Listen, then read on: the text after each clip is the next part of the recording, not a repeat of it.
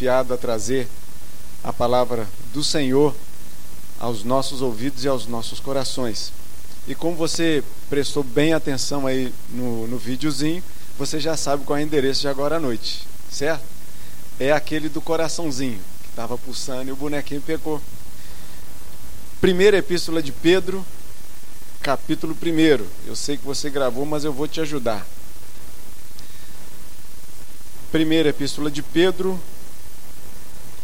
capítulo 1. A oração por iluminação já foi feita pelo reverendo Vladimir. Então isso nos dá a liberdade, a confiança de lermos a palavra. Vamos nos colocar de pé mais uma vez, meus irmãos, e nós vamos fazer a leitura é, da primeira carta de Pedro, no capítulo 1, de 1 a 12. A gente vai ler de forma alternada, eu lendo os versículos ímpares, a igreja, a igreja os pares, e o último, versículo 12, a gente lê a uma só voz. Diz assim a palavra do Senhor: Pedro, apóstolo de Jesus Cristo, aos eleitos que são forasteiros da dispersão no Ponto, Galácia, Capadócia, Ásia e Bitínia.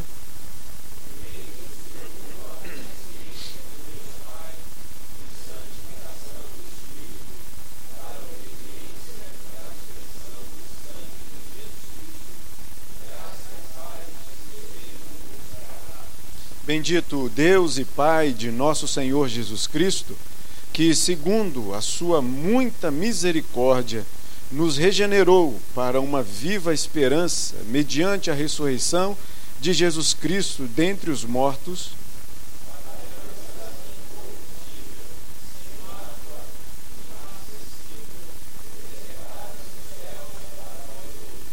Que sois guardados pelo poder de Deus, mediante a fé, para a salvação preparada para revelar-se no último tempo.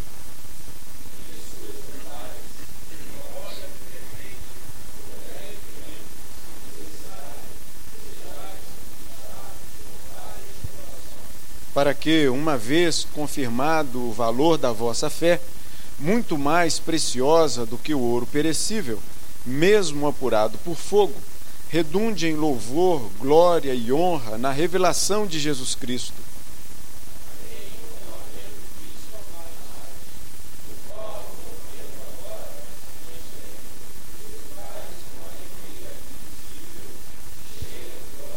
Obtendo o fim da vossa fé, a salvação da vossa alma.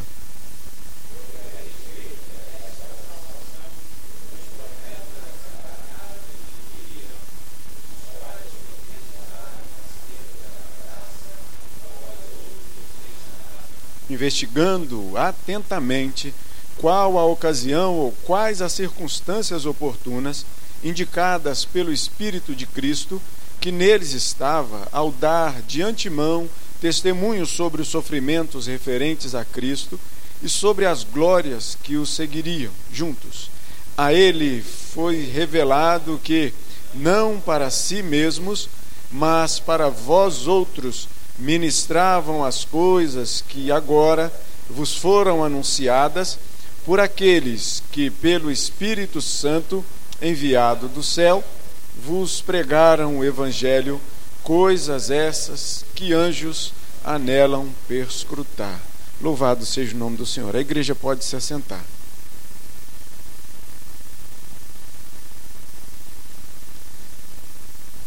Irmãos, eu tenho acompanhado alguns, perdi outros é, dessas entrevistas aí que a Globo News pegou essa semana sobre os candidatos.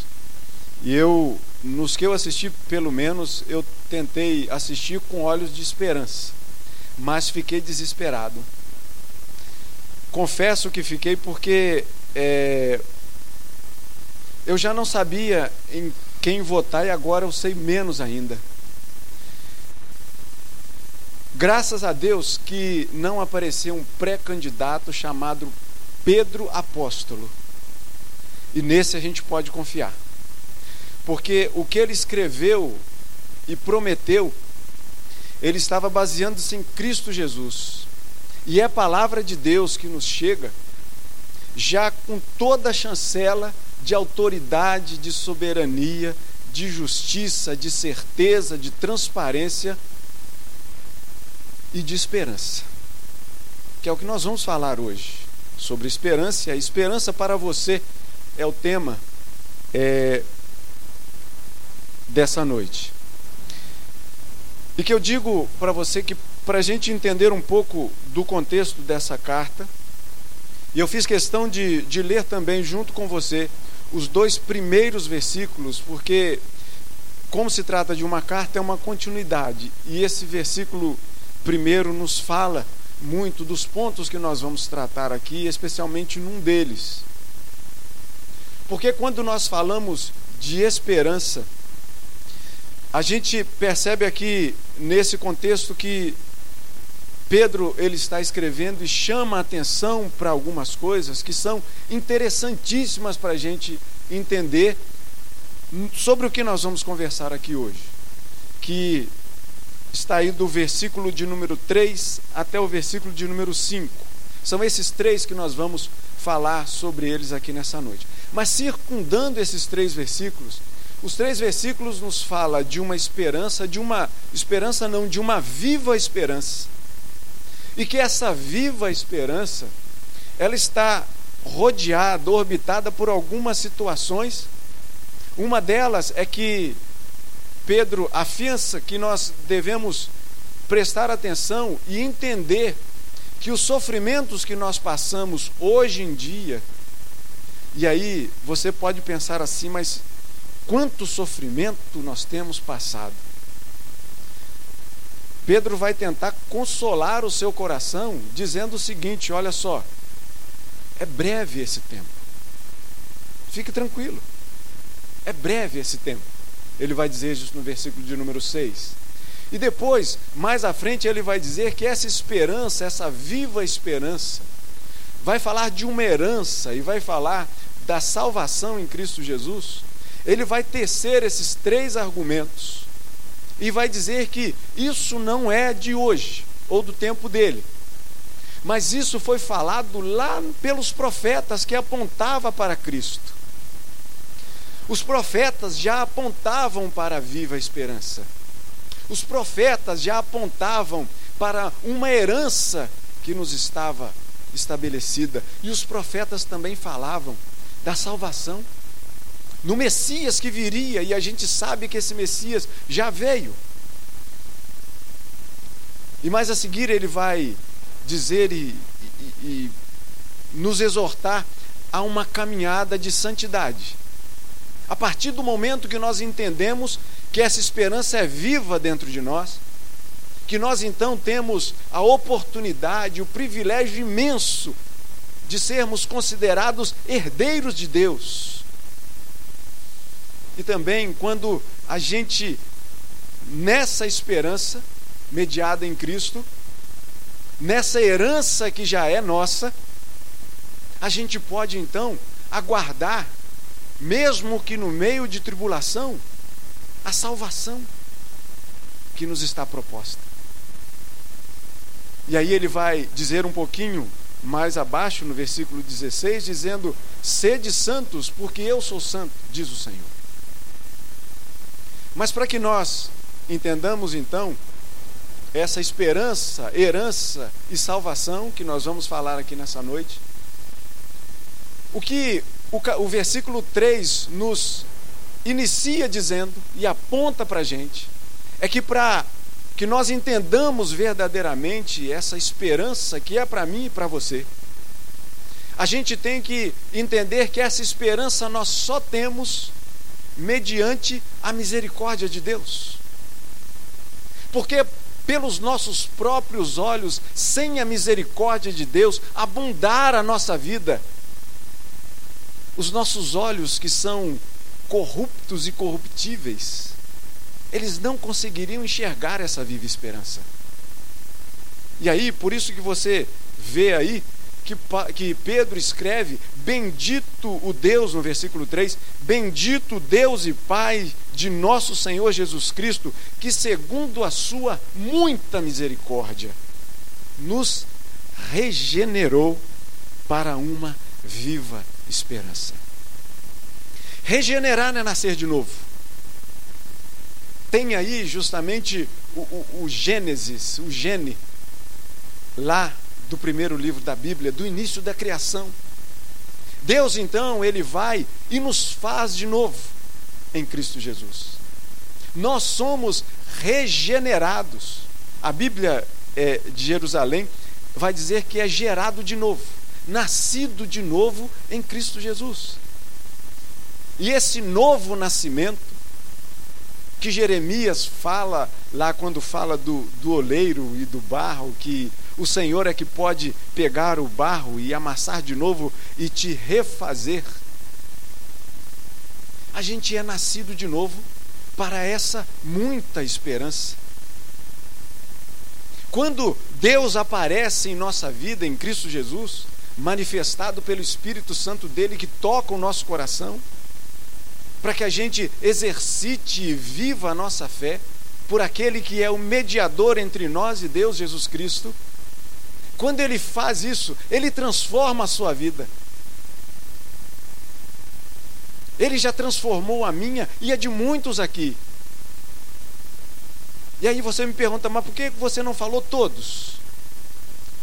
Porque muitos vão, vão estar nos escutando pela internet. E o que nós temos que entender, e eu espero estar falando aqui somente para gente que já vive essa viva esperança, pelo menos aqui hoje, exatamente agora, ao vivo e a cores. E o que faz com que nós tenhamos essa viva esperança,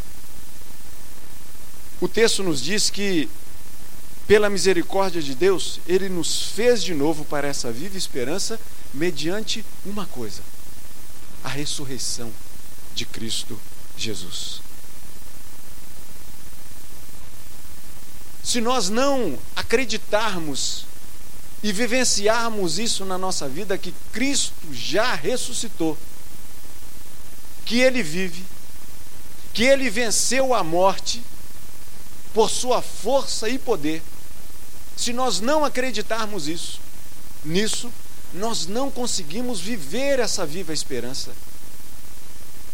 Porque o que vai fazer brotar em nós essa viva esperança, que vai fazer com que nós caminhemos nesse mundo cheio de tribulações, por mais que seja por breve tempo, a gente só vai conseguir entender isso se nós entendermos que essa mediação é feita por Cristo Jesus. O povo de Deus só se torna povo de Deus mediante Cristo Jesus. Nós que não éramos povo, como diz o profeta Oséias, nós que não éramos povo, hoje nós somos chamados povo de Deus. Nós que não tínhamos o um nome, hoje nós temos o um nome gravado nos nossos corações: Cristo Jesus. Somente através dele, e o texto é bem claro com relação a isso, nos regenerou para uma viva esperança mediante a ressurreição de Jesus Cristo dentre os mortos. É fator primordial na vida do cristão entender que Cristo verdadeiramente pisou nessa terra, caminhou nessa terra, sofreu as dores que estavam reservadas para cada um de nós, foi levado à cruz, morreu, mas ao terceiro dia ressuscitou. Paulo vai dizer que se nós não acreditarmos nisso, a nossa fé é vã. E eu vou além. A nossa fé, na verdade, e a nossa pregação são vãs, mas na verdade elas não, é, essa fé não existe. Você pode transformar essa fé numa crença qualquer outra, não acreditar em qualquer coisa. Mas o que vai fazer o nosso coração arder pela viva esperança, somente se nós acreditarmos, crermos na ressurreição de Jesus Cristo. Esse é o principal fator na vida da igreja. Quando a gente chega a falar da Páscoa e a gente celebra a Páscoa, a gente fala muito sobre isso. Que o Natal, nós só celebramos o Natal por causa da Páscoa, por causa da ressurreição de Cristo. E Paulo vai ser bem enfático nisso, que se Cristo não ressuscitou, é vã a nossa pregação e vã a nossa fé. Se Cristo não ressuscitou, meus irmãos, meus irmãos, não teria sentido estarmos assentados aqui. E não, ter, não teria sentido algum eu estar pregando a palavra de Deus para vocês. Mas isso só faz sentido você ter deixado a sua casa hoje, estarmos reunidos aqui como corpo de Cristo, e eu com a palavra do Senhor aberta, pregando no agosto de Deus que fala de esperança, esperança para você. Isso só vai fazer sentido se Cristo ressuscitou. Se nós temos a mediação desse Jesus. Por isso é que faz todo sentido a gente se reunir como igreja, como corpo de Cristo. E o reverendo Vladimir chamava a atenção hoje, dizendo assim: Poxa, como hoje de manhã, como a igreja está bem frequentada hoje de manhã. E agora à noite a mesma coisa. E nós damos graças a Deus, mas daqui você não tem a mesma visão que eu tenho. Eu vejo aqui a elegância que cada um de vocês está vestido. Desde aqui os camisas roupa aí da, da esperança, né, do agosto de Deus, como cada um de vocês. Mas daqui eu vejo muito vermelho. São os locais vazios desses bancos que precisam estar preenchidos. E é tarefa nossa levar essa esperança a pessoas que ainda não conhecem essa esperança. E a manifestação da glória de Deus, quando abarca o coração dessa pessoa, é que essa pessoa vai querer ocupar um desses lugares vermelhos aí. É tarefa nossa levar a mensagem de Cristo, a mensagem de esperança. A mensagem de esperança para você não é só para você exatamente aqui, mas é um fator multiplicador. É um fator que você deve levar essa esperança para quem não conhece. Essa esperança não é para ficar retida, porque Cristo não morreu exatamente somente por você e pelo seu umbigo. Mas ele morreu para que todos tenham vida e tenham abundância. E que todos são esses? Aqueles a que a mensagem de Cristo irá chegar até eles. E você percebeu o que você o tesouro que você tem na mão, quando nós lemos o último versículo, versículo de número 12 do texto, o último trechinho ali, disse que os anjos queriam esse privilégio, mas esse privilégio foi dado à igreja de Cristo, que tem a mediação de Cristo Jesus e por isso vivem a viva esperança. Então é tarefa minha e sua, onde quer que os nossos pés pisarem, seja aqui ou seja atrás dos montes, levar o Evangelho de Cristo a todo e qualquer lugar. Só fazendo um parênteses aqui, talvez o pessoal não entendeu traz os montes, é porque o nosso reverendo Gabriel e a Bruna vão passar. Eu ia falar, estão mudando, olha só. Vão passar dois céleres anos. Né, pais? Olha aí, a mãe já disse amém ali em Portugal. Mas lá é tarefa deles converter aquele pequeno país para Cristo Jesus.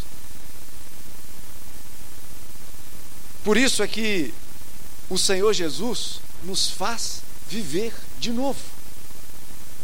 Ele nos regenera. O apóstolo Paulo vai escrever aos Romanos dizendo que essa esperança, essa viva esperança, ela não confunde, porque o amor de Deus é derramado no nosso coração pelo Espírito Santo. No Salmo de número 39, Davi, é um salmo de Davi, e ele vai começar a questionar nos primeiros versículos, dizendo o que é a vida. O que é a vida? E o que eu sou nessa vida? E aí, quando chega no versículo de número 6, ou no versículo de número 7, se eu não me engano, no versículo 7, vai perguntar assim: vai dizer que o homem passa como passa a sombra.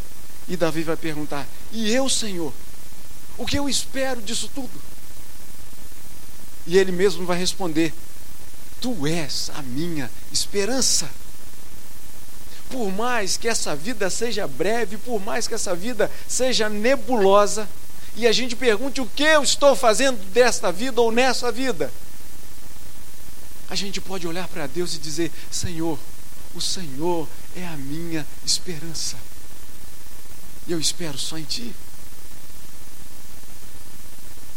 Esse versículo foi citado aqui hoje de manhã, Paulo escrevendo aos Coríntios, dizendo que se essa nossa esperança em Cristo se resume somente a essa vida, nós somos os mais infelizes de todos os homens, de todas as pessoas.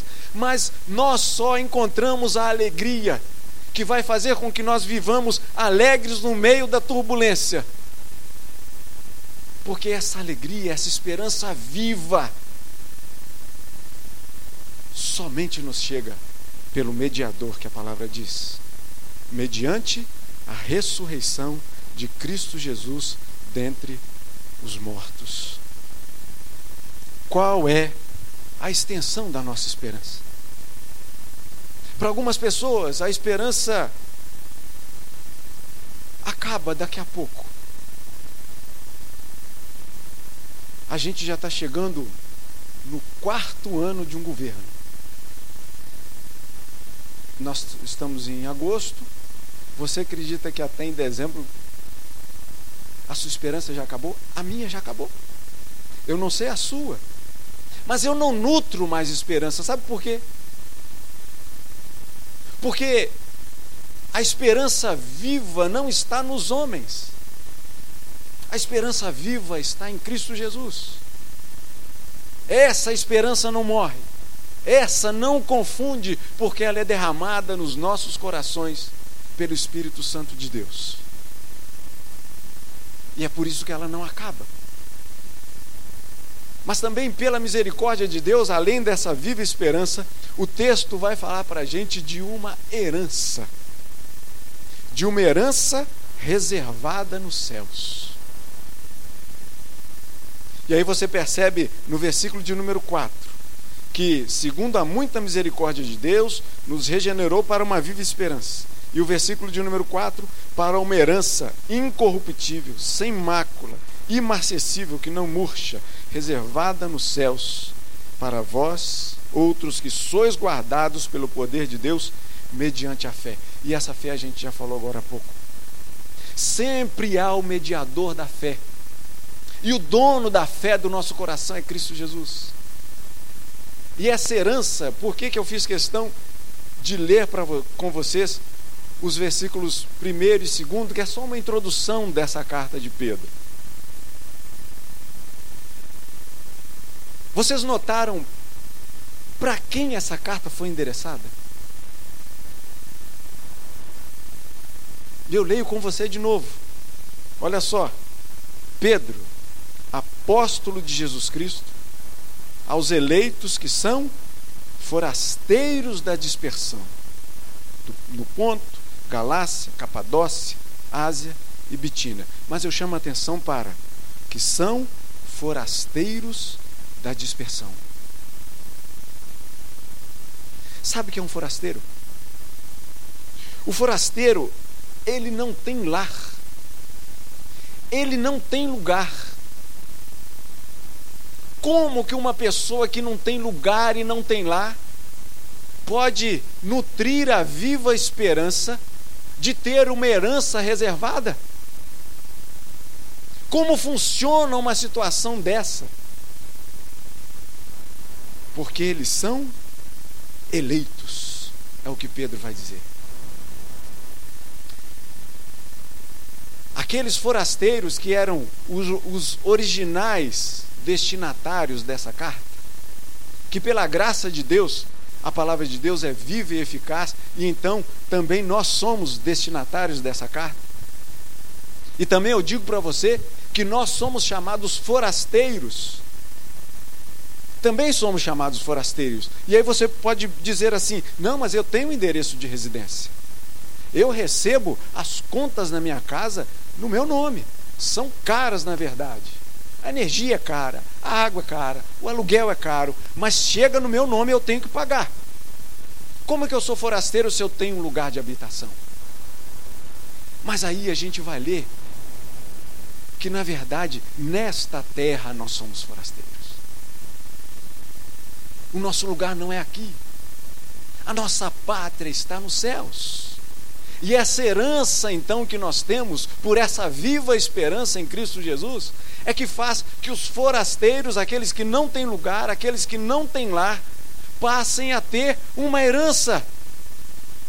E uma herança que é incorruptível, uma herança que não tem mancha, uma herança que é imarcessível. Que inclusive, lá no grego, esse sem mancha é o amianto. Essas telhas de amianto que você vê aí, né? Que veio dar no nosso português. Interessante, eu falei, mas como amianto? Eu fui ver isso lá. É porque amianto ele traz uma, uma questão de pureza que não se mistura com facilidade. É puro. E aí vai dizer que essa nossa herança é pura, que ela não se corrompe, que ela não tem mancha, que ela não murcha. E nós que somos forasteiros nesse mundo, andarilhos nesse mundo, enquanto o Senhor Jesus não vier nos resgatar e resgatar a sua igreja, para aqueles que vivem a viva esperança nele, ainda somos forasteiros, mas o Senhor nos promete uma herança. Paulo escrevendo aos Filipenses, no capítulo 3, que vai falar ali dos maus obreiros, que só se preocupavam com as coisas terrenas, Paulo vai dizer o seguinte: Pois a nossa pátria está nos céus, de onde também aguardamos o Salvador, o Senhor Jesus Cristo, o qual transformará o nosso corpo de humilhação para ser igual ao corpo da sua glória. Lutero vai dizer que essa herança, por mais que a gente não consiga vê-la exatamente agora, mas ela é nossa. E ele afiança isso dizendo que ela é nossa por causa de Cristo Jesus. Nós só temos essa herança por conta de Cristo Jesus. Paulo também escrevendo aos Romanos, a gente já passou por esse texto, a gente está dando um, break aí em, em agosto, né? Na, na nossa exposição de Romanos, que a gente já está chegando lá no final, mas ele vai dizer no capítulo 8, a gente já estudou isso. Ora, se somos filhos, somos também herdeiros, herdeiros de Deus e co-herdeiros com Cristo. Então, se somos herdeiros é porque nós temos uma herança. E aí você para para pensar o seguinte: para se ter uma herança, é preciso que alguém morra para que a gente herde. E aí eu digo para você: Cristo morreu. E você responde para mim: Mas ele ressuscitou. E ele está vivo. Então, como nós temos a herança? A herança, ela está reservada para a gente. Vocês lembram de Lucas 15, quando conta a história do filho pródigo? Que o nosso pastor bem chama a atenção, toda vez que cita esse texto, ele fala assim: olha, eu acho que aquele título ali devia ser, quem sabe? Do pai amoroso. A igreja está ficando afiada nisso aí, Rev. A, a, a história ali do pai amoroso. Do filho, que o pai não tinha morrido ainda, e o filho mais novo vai e pede a sua herança, a parte que te cabe, que lhe cabe. O pai então dá essa herança. E o filho não sabe trabalhar com essa herança, perde tudo, a ponto de disputar a lavagem com os porcos. Mas aí você presta atenção numa outra imagem. Você percebe e você talvez entenda dizendo assim: eu, eu não vou me dar a esse atrevimento de pedir essa herança antes da hora. E você então vira as costas e vai indo. E Deus, o Pai, te chama, te pega pela mão direita e te chama de meu filho. A sua herança já está reservada. É com todo amor e carinho que Ele vai fazer isso para a sua vida. A sua herança já está reservada. Você já pode desfrutar dessa herança hoje. Você já pode desfrutar dessa viva esperança hoje. Deus, Ele te chama e já te presenteia com essa herança. E o texto continua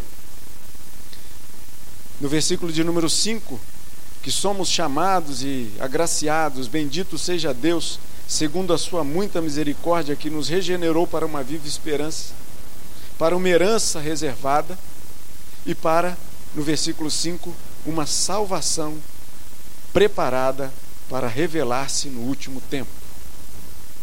Eu conversava com a nossa classe de escola dominical antes do culto e e disse para eles, né? Falei assim, o que vocês imaginam desse último tempo? Porque quando fala último tempo, últimos dias, e a pessoa pensa numa coisa lá no futuro, como que quando o Senhor Jesus está assim, é, é, é, vai voltar amanhã mesmo, daqui a 24 horas que eu estou dizendo. As pessoas ficam imaginando isso, sendo que é uma imaginação que não tem sentido. Porque nós não sabemos quando o Senhor Jesus volta. A gente sabe que ele vai voltar. Mas exatamente datar o dia e hora, como você tem visto, de forma escabrosa, errônea, pichada em alguns pilares aí dos nossos é, é, viadutos aí da cidade, eu acho que você já deve ter visto alguma coisa dessa. Jesus voltará em 2070. Vocês já viram isso? Né? Não tem lógica aquilo ali. Está né, tá lá assim: Jesus voltará em 2070 e embaixo está escrito: não somos maçons. É uma, eu não, não entendo muito bem essa relação, mas eu digo para você o seguinte: ele pode voltar em 2070, como pode voltar em 2019, quando pode voltar agora.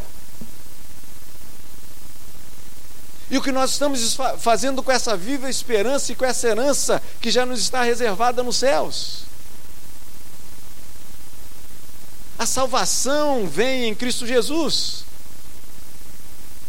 A gente não sabe a data que ele vai voltar. Nós não, não, não, nunca saberemos precisar essa data. Mas quando nós lemos aqui que a salvação está preparada para revelar-se no último tempo, eu vou dizer para você: esse último tempo você não pode jogar para o futuro, imaginando que seria o retorno de Cristo, porque a gente não teria uma base cronológica para precisar isso. Mas o que eu quero deixar o seu coração muito em festa é que esse último tempo nós já estamos vivendo ele. Porque ele foi inaugurado, sabe quando? Quando o Senhor Jesus pisou nessa terra. Esse é o último tempo que a palavra nos diz. Nós já estamos vivendo esses últimos tempos. E aí, a maravilha disso tudo é que essa viva esperança nós podemos vivê-la já agora. Essa herança que Deus nos chama e diz: Filho, eu não morri, nem nunca vou morrer, mas eu vou te dar uma herança. A gente já pode viver isso agora. E Ele vai dizer para a gente que a salvação está preparada para revelar-se no último tempo e a nossa salvação tem nome: Jesus Cristo. Ele já inaugurou esse tempo, que será fechado com a sua volta, com o seu retorno, para resgatar a mim e a você. É por isso que essa mensagem do agosto de Deus, nesse texto de Pedro, vai dizer: essa esperança é para você. Não perca essa esperança de vista. Não deixe as circunstâncias do mundo atrapalharem essa, vivão, essa visão e essa vivência tua.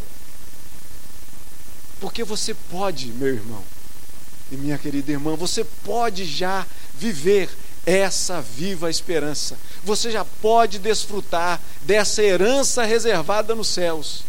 E você já pode sentir dentro do seu coração, queimando fortemente, a salvação que só está em Cristo Jesus. Deixe Deus tomar conta do seu coração. Deixe Deus tomar conta da sua vida. E você vai poder sentir tudo isso e se alegrar com isso. Você que já está aqui hoje, você que já desfruta desse convívio bendito da igreja de Cristo reunida, você já pode viver esses dias hoje. Porque Cristo é uma realidade. Cristo é real. É o Senhor desta mesa que nós vamos participar dentro em pouco tempo.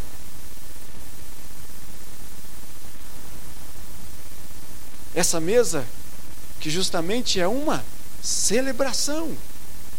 É a celebração da vitória da vida sobre a morte. E essa vitória em Cristo Jesus é a única que vai encher o nosso coração de uma viva esperança. De poder desfrutar de uma herança que já está reservada. E podermos viver desde já, ainda que ainda não na sua totalidade, a salvação em Cristo Jesus para a nossa vida. Que Deus nos abençoe. Que Deus abençoe você, pois essa esperança é para você. Que Deus nutra o seu coração dessa viva esperança.